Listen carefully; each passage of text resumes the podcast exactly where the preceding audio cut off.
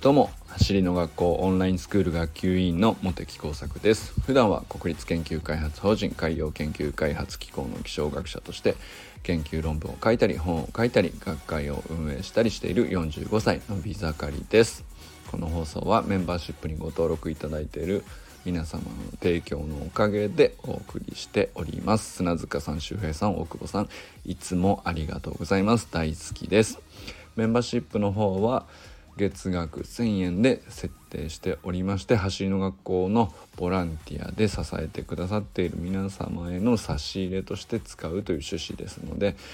応援してくださる方はよかったらご登録の方よろしくお願いします。さて今日はですね緊張できるなんて素晴らしいと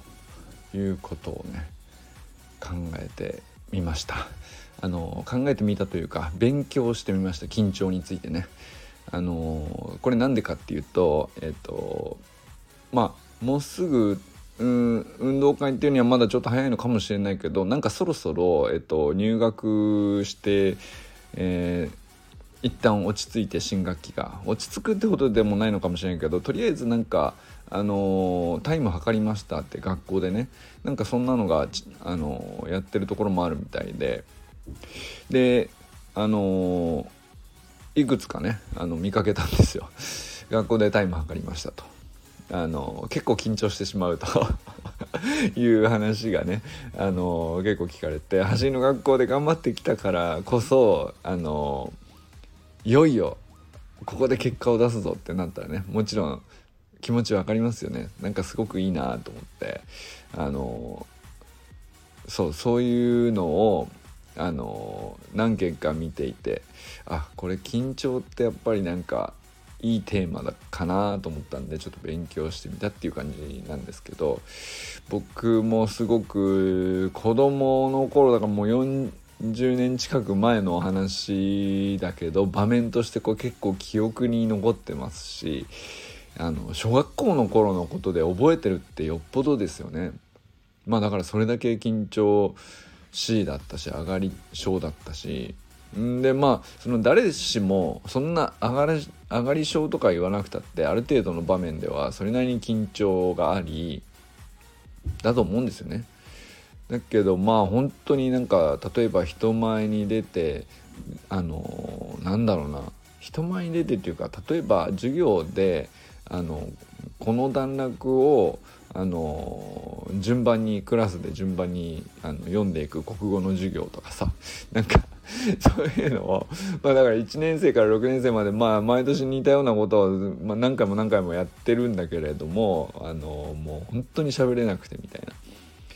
覚えてますね。なんかあの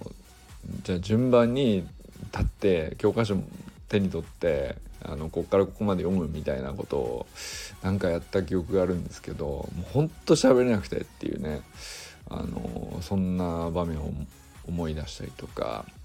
もうなんか思い出しただけであの心拍数上がってきますね。なんか 今こうやって今は喋れるんだけどなんだろうな。あの研究発表とかでも緊張は何回もしました。最近はやっぱりしないですね。慣れてしまったので。でも何だったらそのそういう緊張した時のことを思い出したりすると今まさにあのこうやって毎日喋ってるのに今あの鼓動が上がってるなみたいな。なんだろう別に緊張というほどのことじゃないんだけど心拍数上がるんですよなんか思い出しただけでなんかそんな感じがあったりして結構強い記憶なんでしょうねだからあの本当になんだろうなあの緊張が苦しかったっていう記憶の方が結構多いですかね。まあ、あとその緊張しすぎて失敗してしまったとかあのまあ例えば僕研究者なんで、えっと、研究発表みたいのが、まあ、仕事の一つなので、まあ、例えば10分間とか、うん、5分間とか15分間とか、まあ、いろんなその時間設定で、えー、研究の内容についてプレゼンテーションするみたいなのは、まあ、お仕事としてあるわけですね。で場所によりますけど日本語だったり英語だったりでまああの年間何回かあのそういう晴れの場というほどじゃないんだけどまあでもそれが何、えー、て言うか日常ではないけれどまあ必ずあるしそれが仕事なのでっていうねでまあそれで口頭で喋って発表した後で、まあ、その中身について今度文章にまとめてって精度を高めていくっていうそのサイクルがあるんですよね。まあ、なんかそういうお仕事だったりするので何て言うかあの何度も繰り返してはいるんですよね。大学生の頃から相当な回数繰り返してはいると思いますけどまあ、そういう中でも相当な回数繰り返してえいい加減慣れただろっていう頃でも相当緊張しましたね。最近ほんとようやくしなくなったかなっていう感じですけど、うん、でも今でもね例えば久しぶりだったらするかもしれないですね。どうだろうな。最近ねなかなかあの現場で発表っていうスタイルがなくなったのでオンラインで発表とかってなるとあまり緊張感がなくて まあいいいいことでもあるんですけどね。なんか自分のホームグラウンドでみんなあの聞いてる人もホームグラウンドで聞いてるし喋、えー、ってる方も自分家だから何でしょうね。あんまりこう緊張感が高まる要素がないんですかね。まあだから聞きやすいっちゃ聞きやすいのかもしれないですね。うん、で話す方もそのあたふたはしないかなという気はしますけど。何でしょうね。最近あんまり緊張って思い出すあんまりね思い出せないですね。まあ一番緊張したのは去年の草野球で 初めてマウンドに上がった時ですかね。そしてあの全くストライクが入らずにこうねフォアボールばっかり出してやべえやべえってなってっていう時が一番緊張したかもしれないですね。なんかやっとストライク1球入ったみたいな時の安堵感を思い出しました今。まあでもなんかそのまあだからうんと慣れるっつっても何て言うか年齢が上がったらうんと全般について緊張しなくなるのかっていうとそうじゃなくて要するにえーと、ずっと繰り返して何回も何回もやって日常的になっている動きに対しては、まあ、最初緊張してたとしても緊張しなくなったっていうことはあるかもしれないけど大人になってからだって慣れないことで、えー、慣れない、うん、動作だったり、えー、シチュエーションだったりにこう放り込まれてあのみんなの目があったりとかね。まあなんかそのあんまりないかもしれないけどそれで失敗したら何かがかかってるとかなんかそういうことがあったりするとそれは当然緊張しますよね。でまあそんなことはあの大人になっても当然そうなんでじゃあ子供時代なんて慣れてないことしかないんだから 何かにつけて。じゃあ緊張もするよねと。まああまりそのなんだろうなあの無邪きさが勝っている年齢っていうのはあると思うんですけど本当に一定のところまではね。でもある程度その自我がちゃんと芽生えてきた証拠なんですよねきっとね。緊張をちゃんとできるっていうのは。でまあなんかちょっと、うん、せっかくだから勉強しようと。いろいろ思ってたんですけど。ででなんかこう緊張した時のリラックス方法みたいなのを僕はずっと考えていたなと思ったんですよ。ところがですねなんか勉強してみるとこれこのリラックス方法を考えるっていうところ自体がもう俺根本的に、え、緊張に弱い原因だったんじゃないかなって思うようになっていて、まあ、これほんその何が正しいかは僕もまだ定かじゃないんですけどなるほどなと今考え方として思っているのが緊張の場面で緊張をほぐしてリラックスしようってすると、まあ、余計に緊張してパフォーマンスが落ちるっていうこう無限ループ問題っていうか これどうしたらいいんですかみたいな。そのじゃあそのからくりに対してじゃあさらにその対処あるんですかみたいなね。なんかその無限ループに陥ってたなというあのその記憶がありまして。でそれをこうなんかそういう風なところに対してどうアプローチするのがいいみたいなあの記事あんのかなと、まあ、ググっていたわけですよあちこちと。でそれをやっているうちになんか分かったの分かったというかなるほどなってちょっと腑に落ちてしまったのがリラックスしようとすることの方がえー、もうそもそもその時点でちょっと俺間違ってたのかってなってます僕はね今ね。で、えー、緊張っていうのはそもそも何なのかっていうこう体の現象としてね何なのかっていうとうんとまあ不安であったり恐怖であったり、まあ、大事な場面だとか、あのチャンスをここでつかめるかもしれないとかまあこの瞬間的に短時間でこうなんか力を発揮しなきゃいけないぞと認識した時に、心拍数が上がるわけですよね。で生命の反応として心拍数が上がるっていうのは何なのかっていうことなんですけどそれは要するに血流ですよね血の量が大量にいりますよと。脳みそが判断してで心臓がそれにこう命令に従ってですねあのじゃあたくさん送り出しますよとバクバクこう動いていつもより多めの血送っときましたんでっていう状態になってるわけですよね。でそれっていうのはあの生命としてはあのごく当然の自然な正しい反応をしているだけだと思うんですよね。でもそれをうんせっかく脳みそがあの自分で指示を出して血の量を増やして戦う体制であったりとかパフォーマンスを高める体制を整えているのに、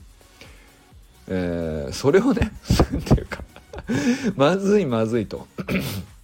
ドキドキしているぞとこんなあのーなんだろうな全身にいつもと違う感じの量の血がバンバンに流れちゃってる状態なんですけどどうしたらいいんですかみたいなそのこと自体にこう混乱しちゃうっていうかあのその捉え方の時点でちょっとエラーが起きてるなっていうふうに思ったんですよね。なるほどと。えー、そもそも生命としては正しい反応してんだからあの緊張してるっていうことは戦いの舞台にあの登ったということを正しく認識してそれに正しく反応してるだけなんだから素晴らしいことじゃないかということなんです本当は。だけど、えー、緊張してしまっているまずいこのままではみたいな感じになって緊張を僕敵と捉えてたんですよねきっとね。で緊張っていうのはしてはしたらあのうまくいかないんだと信じていたんです多分。でだからこそそのリラックスせねばと。あの落ち着けと。あの ほぐさねばみたいな。感じになってそうするとですねあのせっかく踏んだアクセルに対して、えー、無理にあのブレーキを脳みそでこう、えー、無意識で自動的に正しくね、えー、アクセルが踏まれている状態なのに有意識で意識的に自分のこう考えで、えー、急ブレーキをかけようと頑張るみたいな。わけわかんないこう動作になるだろうなっていうね。そのギクシャクするわなと。なんかそのそこですごい腑に落ちたんですけど。あのアクセルちゃんと踏むべき状態だと判断しているからあ要するにコースに出たんだからあの青信号になったんだから踏みはいいんだと。で踏んでる状態で正しいんだからでそれに乗ってえー、その状態を使って、えー、いつも通りのパフォーマンスじゃなくていつも以上のパフォーマンスができる状態になってるんですよね。そう捉えたらあのー、わけはかんなくはならないんじゃないかなって。その真っ白になったりとかさ。あのー、落ち着け落ち着けみたいな。落ち着け落ち着けって言っている状態の焦りっていうね。あのありますよね。なんかいやそうそう、そういう落ち着け落ち着けってままあなんかその周りで言ってる大人とかもよくあるんですけどその子供が緊張していると「大丈夫だ。落ち着け落ち着け」ってなってる大人っていうねまあ僕もありますけど。いや一番お前が落ち着けよう状態になってるっていうね。なんかあるなそれと思って。いやでもそこは緊張できてる。まあだから見てる方も緊張するとかっていうのもそれも正しいんですよね。あのすごくいいことで。うん。まあなんかあの正しいことなんだと。正しい反応を起こしているんだからあのそれが素晴らしいってことだと認識するだけで俺はいいのかなって思ったんですよ、ね、落ち着く必要なんかないっていうか。うん、まあそれの上でうんまあ結果がどうなるかはね、えー、分かりませんけどでも少なくとも何て言うかあの体が自然に起こした反応に対して無茶にこううんなんだろうなどうやったらリラックスできるんだろうっていうな無駄に脳みそのエネルギーを使うことになっちゃうんでそうすると当然その場で発揮したい何かしらまあスポーツならスポーツで、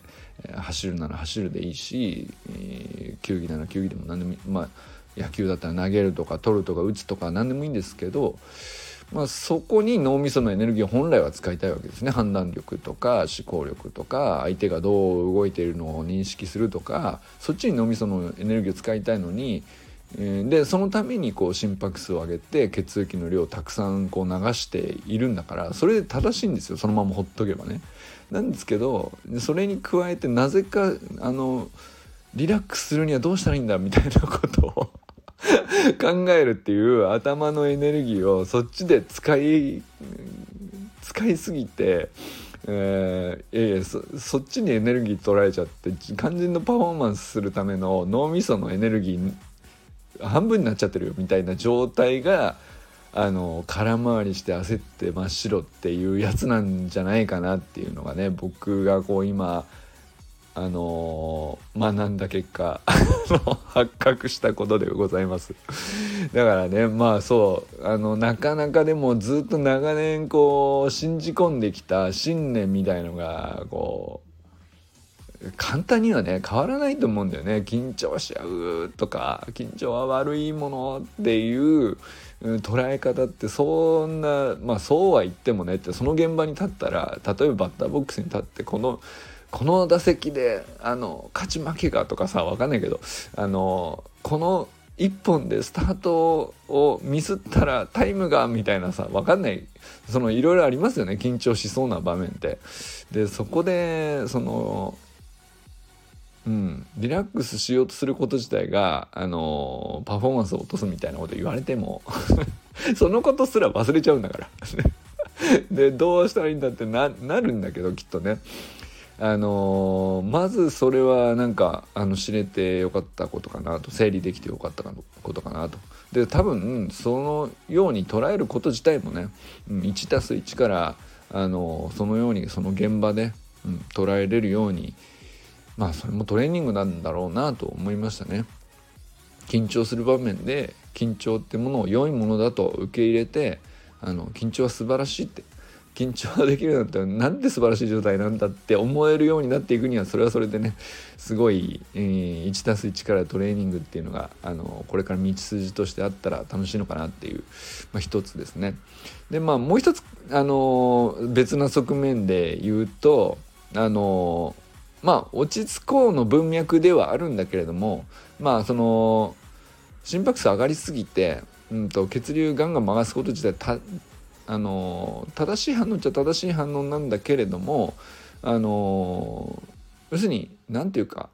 いつものと同じ状態の体の使い方じゃないので、うん、と呼吸がまあ追いつかなくなっちゃうっていう、うん、まあ浅くなったりするとか肩で息しちゃうとかあのよく聞きますけどでそれはやっぱり、えー、まあエラーなんですよね。なんていうか緊張によって、えー、しばしば起きてしまう体のエラーというかでまあその時に、えー、腹式呼吸とか腹圧呼吸っていう風に書いてある方が僕はなんかしっくりきましたけど まあできるだけ、えー、長めのトーンという何て言うか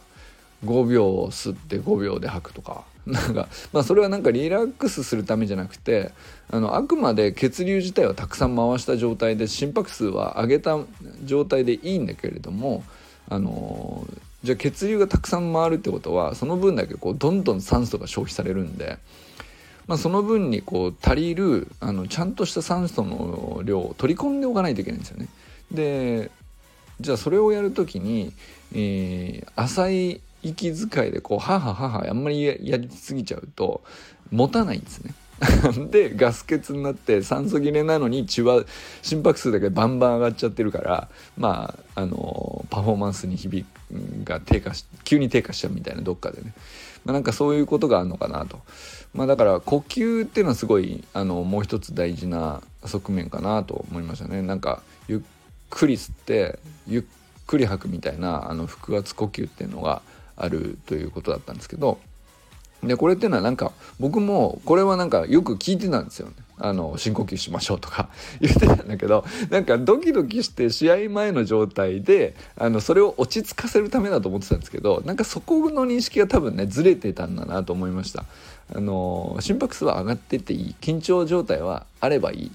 で闘争反応とかっていうらしいんですけどノルアドレナリンとかっていうのがあのバンバン分泌されてですね、まあ、それによってあの戦うための体制を体が作り出すと。でその時は当然酸素がたくさんこう消費されるので、まあ、それに見合ったあのちゃんとした深い呼吸があの持続的に行われていないとガス欠になっちゃうっていう話ですね。でそれはなんかそこもなんか僕だいぶ取り違えしてエラーをこう自分の知識としてえー、わざわざエラーを起こしてたとこだなと。だから一つは緊張っていうのは良くないものだと思っていてそれをリラックスさせるためにはどうしたらいいんだと頭を無駄に使ってしまうっていうこのこれが一つ目のエラーですね。でもう一つはあの例えば深呼吸をするとか呼吸を整えるとかっていうのは方法としてはなんか知識的にはなんかこう聞きかじったりよく聞いてたんですけどそれはリラックスするための方法だと僕は思ってたんですけどというよりはあのせっかく整った緊張の状態で戦う体勢に入ったところに対してあの適切に酸素を送り届け続けるっていうための呼吸が大事だよっていう風に捉え直すとなんかあうまくつながったなって僕の中ではすごいなりましたね。なんかまあこれがあのどれぐらい